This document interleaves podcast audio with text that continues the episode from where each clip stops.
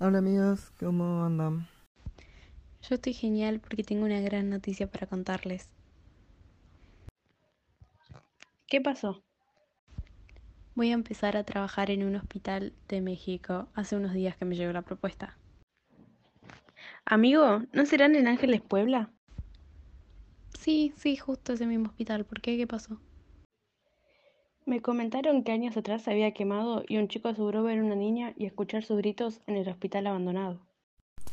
Sí, yo escuché algo parecido. La nena se llamaba Merlina y siempre llevaba un vestido quemado y manchado de sangre. Es muy raro, el chico que asegura verla está internado en el hospital psiquiátrico y nadie le cree. Los médicos fueron quienes contaron su historia.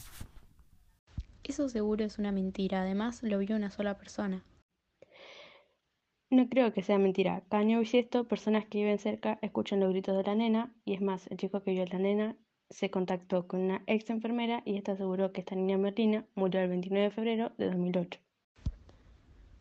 Ahora que me comentaron todo eso me da miedo ir. Mm, me parece que lo mejor va a ser que el próximo año bisiesto te mantengas lejos.